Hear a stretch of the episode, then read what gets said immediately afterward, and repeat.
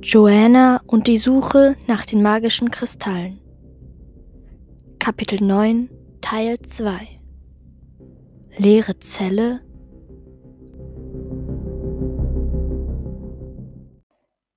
Ich sah mich in dem dunklen Raum um. Meine Augen hatten sich zwar inzwischen an die Dunkelheit gewöhnt, aber erkennen konnte ich trotzdem nichts. Ich überlegte. Licht brauche ich für alles, bis auf Reden. Aber ich weiß nicht, ob ich mit dieser gruseligen Stimme reden will. Schade, dass ich den vierten Kristall nicht mehr bei mir habe. Aber natürlich, der Kristall. Lena, gib mir den Kristall, flüsterte ich. Ich streckte die Hand aus und etwas Kaltes lag auf einmal darinnen. Ich umschloss den Kristall mit meinen Fingern. Als ich mich nach vorne richtete, fing der Kristall plötzlich an zu leuchten. Ich schwang den Lichtstrahl im Raum herum. Nichts. Doch da, in einer Ecke zusammengekauert, hockte eine Person. Langsam ging ich auf sie zu. Mit jedem Schritt, den ich näher kam, wurde die Person oder das etwas kleiner. Hallo? fragte ich. Keine Antwort. Ich stupste das etwas an. Es war keine Person, sondern ein Kobold. Kaleb? fragte ich erneut. Der Kobold blickte auf. Neman nenis ut znek rehov? fragte eine weibliche Stimme. Sofort schaltete ich zum Rückwärtssprechen herum. Nehezek negat rab ni rof ni ebahik ut tiv-aiv? fragte ich.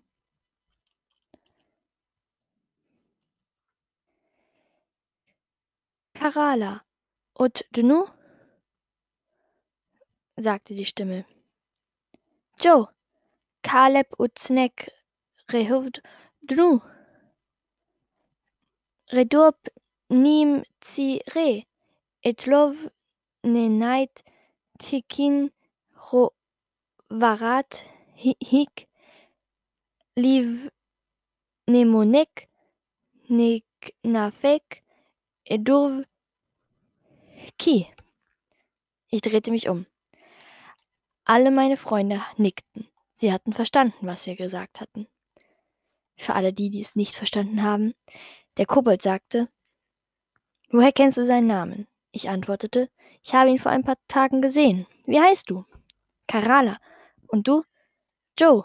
Und woher kennst du Caleb? Er ist mein Bruder. Ich wurde gefangen genommen, weil ich Taravor nicht dienen wollte. Ich überlegte, ob ich noch etwas sagen sollte, doch Karala kam mir zuvor. Nemokek, Nier Hikligvi i Rairidis Eiv? fragte sie. Wie seid ihr eigentlich hereingekommen? Ich gab Robin ein Zeichen und, war, und er warf mir den Schlüssel zu. Timat, sagte ich und grinste, was übersetzt heißt damit. Carla sah mich erschrocken an. Les Sucs ait Tbari? Ihr habt die Schlüssel? Ei. Wow. Ive. Wow. Wie? Gitkiv os tkin ridaiv de lap hekwa nege riv. Net karen bu rai hekon reba riv nefrut. Ich übersetze. Nicht so wichtig. Wir gehen auch bald weiter. Aber dürfen wir hier schlafen? Ei, sagte sie. Ich stand auf, verbeugte mich und gesellte mich zurück zu meinen Freunden. Krass, dass Caleb Familie hat, sagte Robin. Phil schüttelte den Kopf und sagte, was dachtest du denn, dass die Kobolde vom Himmel fallen? Robin zuckte mit den Schultern. Wer weiß? Das waren die letzten Worte, die ich hörte. Dann war ich eingeschlafen. Nach einer ungemütlichen und viel zu kurzen Nacht wachte ich mit einem gehörigen Muskelkater auf. Guten Morgen, Leute, sagte ich und streckte mich. Ich bekam ein paar müde Guten Morgen als Antwort gegrummelt. Ich schüttelte den Kopf und schaute mich nach Karala um. Karala? fragte ich und schaute in die Dunkelheit. Mit kleinen Schritten kam sie auf mich zu. Nekev ut neretna ait nefle rim ut znak. Ich übersetze. Kannst du mir helfen, die anderen zu wecken? fragte ich sie. Karala sah mich glücklich an. Heklutan Reba. Aber natürlich. Ihrem Blick nach zu urteilen, bekam sie nicht oft einen Job. Sie ging zu Robin und Marek und stieß ihre Köpfe zusammen. Dann ging sie zu den anderen und stieß auch deren Köpfe zusammen. Nach ein paar Minuten waren alle hellwach und rieben sich die Köpfe. Robin sah mich grimmig an. Ich grinste ihm ins Gesicht und sagte, den Trick muss ich mir merken. Nach einem weiteren bösen Blick von Robin konzentrierte ich mich darauf, einen Plan auszutüfteln, wie wir schnell aus diesem Labyrinth von Keller herauskamen. Mir fiel Karala ein, die vielleicht wusste, wie wir hier wieder rauskommen. Karala numok snu tim tkin ut zwil. Nekabek hikliv efli enit netnök riv. Ich übersetze wieder. Karala, willst du nicht mit uns kommen? Wir könnten deine Hilfe wirklich gebrauchen. Doch Karala winkte ab. Eknat nin, nat kim inho resep dis ri. Nein, danke. Ihr seid besser ohne mich dran, sagte sie und machte eine unschuldige Miene. Enttäuscht blickte ich zu Boden. Wir waren wohl auf uns alleine gestellt. Mal wieder. Sag mal, ist das hier so ein krasses Ding? Keiner hilft den Nicht-Magischen? Dachte ich und musste mich zusammenreißen, um nicht vor Wut und Enttäuschung aufzustampfen. Marek merkte offensichtlich meine Wut und trat unauffällig neben mich, um mir seine Hand auf die Schulter zu legen. Augenblicklich zügelte sich meine Wut und ich entspannte mich wieder. Ich sah Karala noch einmal an. Sie hielt ihren Arm hinter dem Rücken versteckt.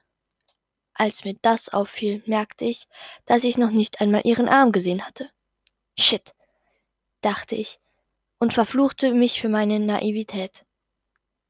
Ich gab Marek ein Zeichen. Er verstand. Sofort fing er an, Karala abzulenken, so dass ich zu Robin und Sarah gehen konnte. Wir müssen hier sofort weg, sagte ich. Robin sah mich an und sagte, ach was, darauf wäre ich ja nie aufgekommen. Er konnte verblüffend gut ironisch sein. Karala gehört, glaube ich, zu ihnen. Die könnten jede Sekunde hier aufkreuzen, sagte ich und sah ihn und Sarah eindringlich an. Jetzt war Robin alles andere als ironisch. Er sah mich todernst an und fragte, Bist du dir sicher? Ich nickte heftig. Phil kam auf uns zu und sagte zu mir, Schnell, was auch immer du vorhast, mach schnell. Marek kann sie nicht mehr lange aufhalten. Ich verstand. Und Sarah auch. Sie schrie, Los, Leute, rennt! Lena erschrak, gab aber keine Widerworte. Wir sprinteten zur Tür und ich schloss sie in Rekordgeschwindigkeit auf. Wir platzten nach draußen und sahen uns um. In zwei von drei Gängen kamen Wachen angelaufen. Sarah zeigte auf den freien Gang, doch Lena schüttelte den Kopf. Da werden noch mehr Wachen sein und auf uns warten. Wir rennen nach rechts. Keiner diskutierte oder weigerte sich. Alle rannten nach rechts. Ich blickte Phil und Lena an und nickte leicht. Wir drängten uns nach vorne und bildeten die Schlitze, Spitze unserer Minitruppe. Ich rannte nach ganz vorne und trat dem Anführer der Truppe vor das Bein. Der jaulte auf, als ich ihn einem noch festeren Tritt gab. Ohne zu warten griffen zwei Wachen mich an. Doch Phil machte einen Tritt und einen Schlag, und die Wachen ließen mich los. Dann trat ich der anderen Wache in den Bauch und wurde auch von ihnen losgelassen. Zufrieden nickte ich und rieb mir die Hände. Es waren noch drei Wachen über. Doch der eine wurde von Robin und Marek in die Zange genommen. Lena holte den Kristall hervor und ließ eine der Wachen verpuffen. Und Sarah, naja, ihre Kampftechnik war etwas speziell. Denn sie zog einen ihrer Schuhe aus und drosch damit auf die letzte Wache ein, bis ihr Gesicht so rot und blau war, dass es gut als Diskokugel durchgegangen wäre. Und ein paar Sekunden später war er bewusstlos. Zufrieden sahen wir uns an. Wir hatten ba freie Bahn und rannten sofort weiter. Zeit zum Verschnaufen hatten wir nicht. Wir rannten links herum und rechts herum und wieder zurück oder auch nicht. Nach einer Weile waren wir so außer Atem, dass mir ein wenig schwindelig wurde. Da ist eine Tür, keuchte Sarah. Ruckartig blieben wir stehen. Drei Schritte zurück und dann durch die angelegene Tür. Wir schlugen sie auf und standen direkt vor. Dr. Anator? fragte ich erstaunt und blieb so ruckartig stehen, dass Robin voll in mich reinsprintete.